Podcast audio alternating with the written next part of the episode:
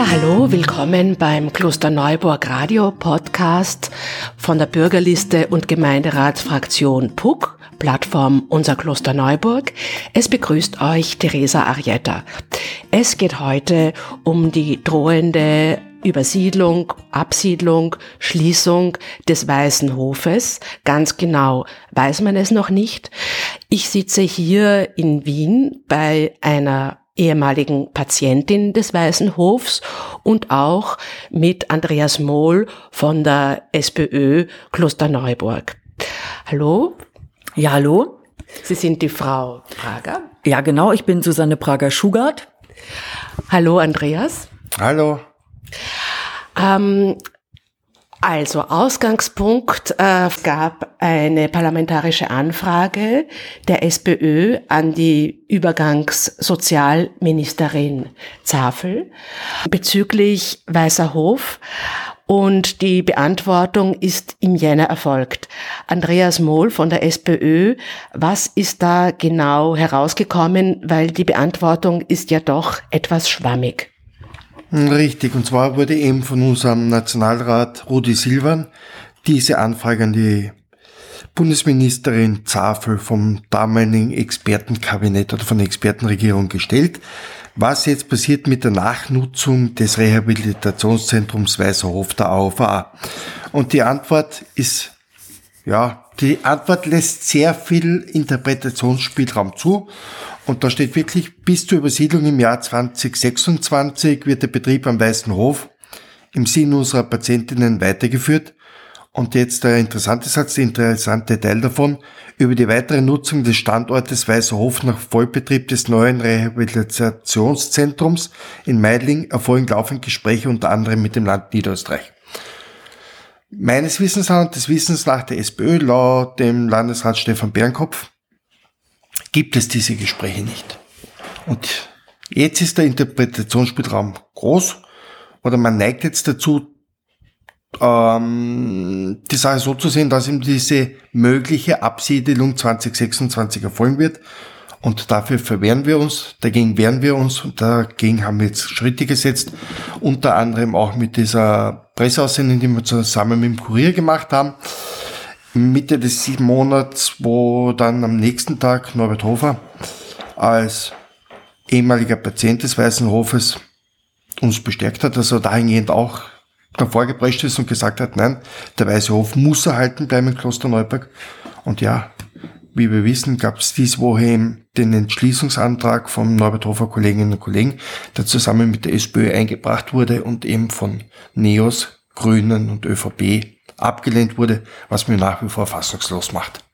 Ja, genau. Mich macht das auch fassungslos. Also ich habe dann auch noch im Parlament angerufen, um mich zu überzeugen, wie das genau gelaufen ist. Also wir wissen ja, dass der Abgeordnete im Nationalrat Schmuckenschlager, der Bruder unseres Bürgermeister äh, Schmuckenschlager ist. Ich wollte noch wissen, ob der auch wirklich anwesend war. Offensichtlich schon.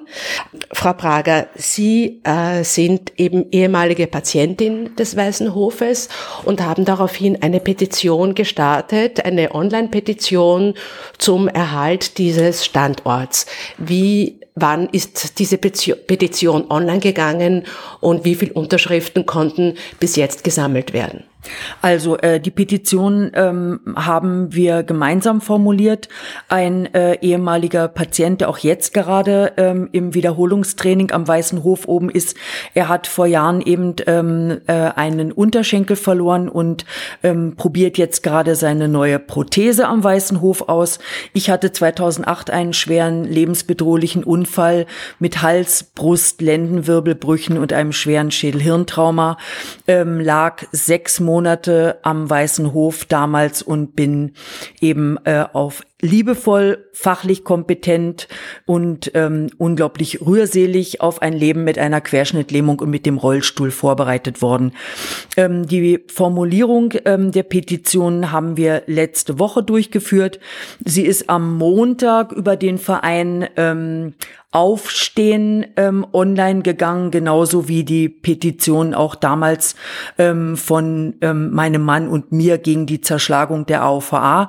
Und wir haben innerhalb innerhalb ähm, kürzester Tage, also bis jetzt schon über 11.100 ähm, 20 Unterschriften gesammelt und man kann wirklich schauen, im Minutentakt wird unterschrieben und es ist für uns ganz wichtig, diesen unglaublich guten Ort, äh, der sich eben auszeichnet durch seine Lage, durch sein bauliches Konzept und das, äh, die, die fachliche Expertise und die fürsorgliche ähm, Betreuung durch das Ärzte, Pflege und Therapeutenteam, dass diese Institution einfach erhalten bleibt. Ja, und so kam es eben auch heute zu diesem Podcast. Ich habe diese Unterschriftenliste, habe ich eben auch gesehen und ich war irgendwie sehr beeindruckt, auch die Schnelligkeit, mit der die Unterschriften zusammenkommen. Und eben, wir sind eine Bürgerliste. Uns ist es ein großes Anliegen, dass die Bürger selber auch zu Wort kommen.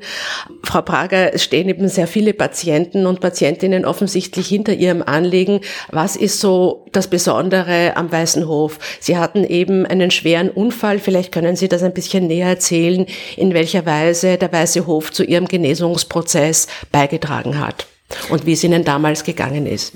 Ja, also ich bin äh, im erstmal hat man mir das Leben gerettet in einem anderen Haus der der äh, AOVA im Unfallkrankenhaus Meidling.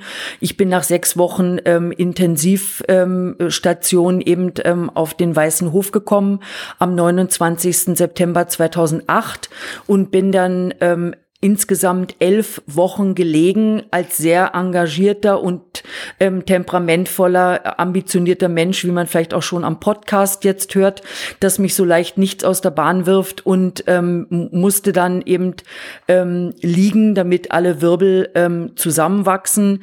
Ähm, es hätte ein katastrophales Ende sein können bei dem Unfall. Ich hätte ähm, schwerst pflegebedürftig äh, sein äh, können, ähm, dass ich, sagen wir mal, ähm, nicht reden kann, ähm, nicht äh, Erinnerungsstörungen habe, ähm, vielleicht ab dem Hals ähm, komplett gelähmt bin und dass ich wirklich in eigentlich relativ kurzer Zeit, nämlich schon Ende Oktober, also ich bin im September auf den Weißen Hof gekommen und dann schon Ende Oktober in den Rollstuhl gesetzt worden das erste Mal, habe meine Hände an die Treibreifen gegeben, an den Rollstuhl und bin gefahren.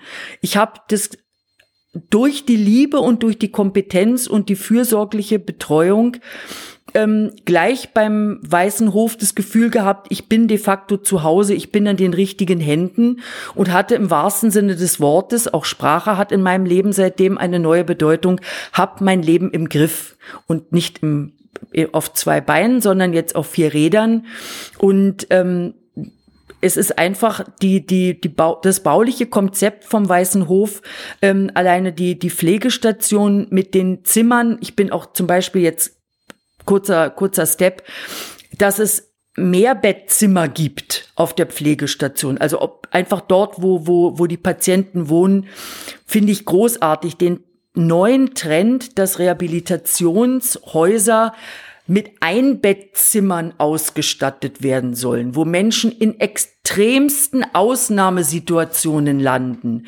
mit schwersten Verbrennungen, wo sie Körperteile verloren haben, wo sie gelähmt sind, längsseits oder quer Quer, querschnittgelähmt genauso wie ich, finde ich absurd. Natürlich haben wir uns gegenseitig unterstützt, wenn wir in einem Dreibettzimmer gelegen sind, auch wenn wir nur vielleicht zu zweit drin waren.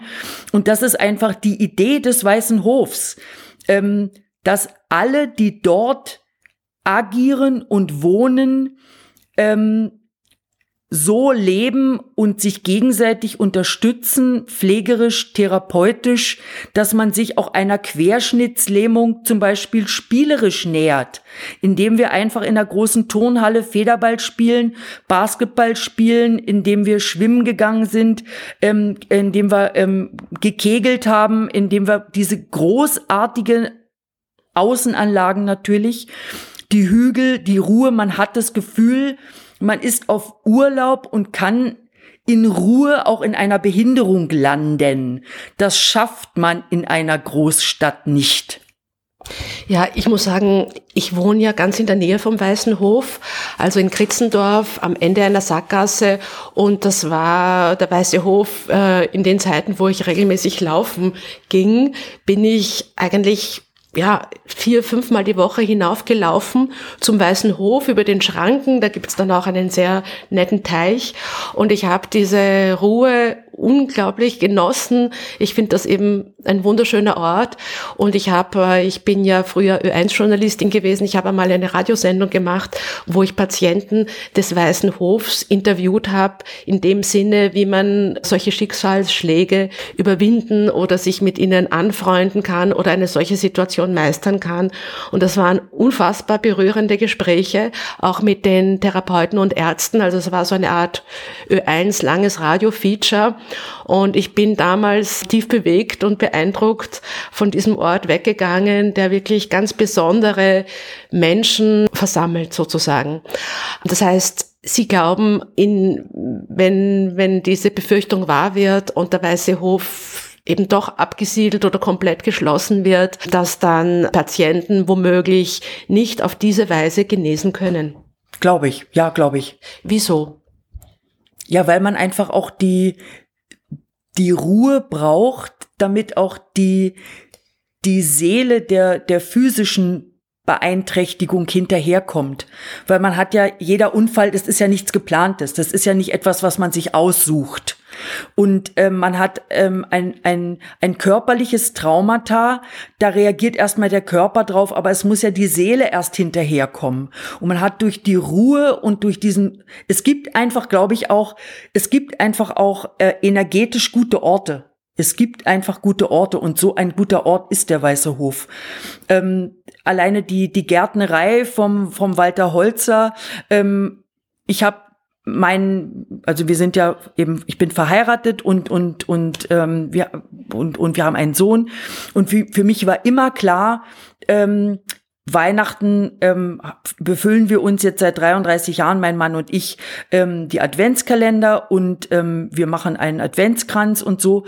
Und auch als ich dort eben im Oktober ähm, 2008 das erste Mal im Rollstuhl saß, habe ich die Möglichkeit gehabt, wieder Adventskalender zu befüllen beim Walter Holzer in der Gärtnerei ähm, mit meinem schwer gebrochenen rechten Arm. Ich bin Rechtshänderin, ganz langsam mit der Gartenschere die, die Tannenzweige zu zerschnippeln und einen Adventskranz zu stecken. Das, das sind einfach Benefits wirklich liebevolle Kleinigkeiten, die den betroffenen Patientinnen und Patienten ihr normales Leben Stück für Stück zurückgeben. Und dann frage ich mich, ich verstehe vollkommen, dass ähm, auch Medizin ähm, Modeerscheinungen vielleicht, sage ich es mal so ein bisschen salopp als Nichtmedizinerin unter unterworfen äh, sind, ja. Und dass man jetzt sagt, es ist State of the Art, ähm, neben einem Unfallkrankenhaus auch eine kleine Akutreha zu haben, weil man hat ja zum Beispiel vielleicht schwerst Verunfallte, die ein extrem sch schlimmes ähm, Schädelhirntrauma haben, die die könnte man dann vielleicht vom Unfallkrankenhaus Meidling rüber transferieren in diese, in eins dieser Akutbetten und in dem Moment, wo es sich vielleicht, was weiß ich, zwei, ein, eine Woche oder zwei Wochen nach der Intensivstationszeitende, ähm, äh, irgendetwas vom Gehirn her ergibt durch das Schädelhirntrauma, kann man rasch zurück ins, ins äh, Unfallkrankenhaus. Aber der Weiße Hof bietet ja etwas ganz anderes. Er bietet ja Langzeittherapie für Patienten, die bereits über einen Akutgenesungszeitpunkt hinaus sind. Das sind ja zwei völlig verschiedene Dinge. Und das gilt es doch zu trennen und das muss auch finanzierbar sein. Und dass wir überhaupt ja an diese Diskussion kommen. Jetzt rede ich als Betriebswirtin und Steuerberaterin dass man die Unfallversicherungsbeiträge für die Unternehmer reduziert und damit nicht nur ähm, sich einen Teil der Personalkosten erspart, sondern auch was, was andersrum formuliert, was inkludiert, inkludieren denn die Unfallversicherungsbeiträge? Doch auch eine Haftpflichtversicherung für die Unternehmer und Arbeitgeber für Berufskrankheiten, für den Wegunfall, für den Arbeitsunfall ihrer Beschäftigten. Sie wollen ihre eigene Versicherung reduzieren. Das ist ja absurd. Das, wer, wer hat denn von so etwas schon gehört? Und wir sind auch an dem Punkt jetzt über den Weißen Hof reden zu müssen, weil der AOVA das Geld in den nächsten Jahren gekürzt wird. Völlig absurde Idee. Das ist ein ganz anderes Thema. Also man könnte natürlich auch mutmaßen, warum dieser Entschließungsantrag von ÖVP, Grünen und Neos abgelehnt wurde, könnte eben mit diesen Dingen, die Sie gerade gesagt haben, zu tun haben. Womöglich äh, möchte man dort privat versicherte Patienten ansiedeln von einem privaten ähm, Gesundheitsversorger. Das ist jetzt eine Befürchtung oder Mutmaßung, die natürlich falsch sein kann, aber ähm, der Gedanke liegt nahe. Was sind jetzt, äh, was können die nächsten Schritte sein? Also diese Petition wird immer länger und länger. Was kann weiter noch geschehen? Also ich denke, ganz wichtig, und da sind wir uns, glaube ich, alle einig, weil es gibt ja eine große Plattform, ähm, parteiübergreifend, Interessensvertretungen, ähm, äh, Sportverbände, äh, die Beschäftigten natürlich des Weißen Hofs, die logischerweise ähm, äh, ein Interesse haben, äh, die Patienten und ihre Angehörigen, ähm, die der Behindertenanwalt, die äh, Patientenanwaltschaft, die werde ich morgen kontaktieren und und und. Ähm, ich denke, es wird eine einfach eine breite Öffentlichkeit jetzt erzielt werden. Es wird kein Druck aufgebaut, sondern es wird eine, eine, eine Öffentlichkeit erzielt, um gute Gespräche führen zu können und nicht ähm, Druck aufzubauen, weil ich denke mir, ähm, Druck erzeugt Gegendruck und ähm, was ich gelernt habe, ist wirklich in den über elf Jahren Querschnittlähmung ist Geduld zu bewahren und Ausdauer. Es sind ja auch äh, Klosterneubürgerinnen und Klosterneuburger haben dort ihren Arbeitsplatz und ich glaube, es ist in unser, in unser aller Interesse, dass der Weiße Hof erhalten bleibt. Es war ja damals auch dieses Gespenst des Golfs Golfplatzes und ich glaube, dass die ÖVP in Klosterneuburg ihre erste große Wahlniederlage damals einstecken musste, weil eben viele Leute damals vor den Wahlen gegen diesen Golfplatz waren. Und äh, wir wollen dieses Gespenst nicht wieder an die Wand malen und hoffen, dass der Weiße Hof dort erhalten bleibt. Das war's vom Kloster Neuburg Radio Podcast. Unterschreibt alle diese Petition. Das war heute eine parteiübergreifende Gemeinschafts- Produktion äh, mit einem Gastbeitrag von SPÖ äh, Klosterneuburg, Andreas Mohl, dem ich auch noch einmal sehr herzlich danke. Wir haben auch im Vorfeld schon telefoniert und uns gut geeinigt äh, über dieses Thema. Danke, Andreas. Ich sage auch da, danke, Theresa, dass ich dabei sein durfte. Und wie gesagt, wenn es Themen gibt, die alle betreffen, soziale Themen und so weiter, warum soll es da keinen Schulterschluss geben? Egal welches Couleur. Es geht nämlich um Klosterneuburg. Genau, uns geht es um die Sache und bis zum nächsten Mal, sagt Teresa Arietta.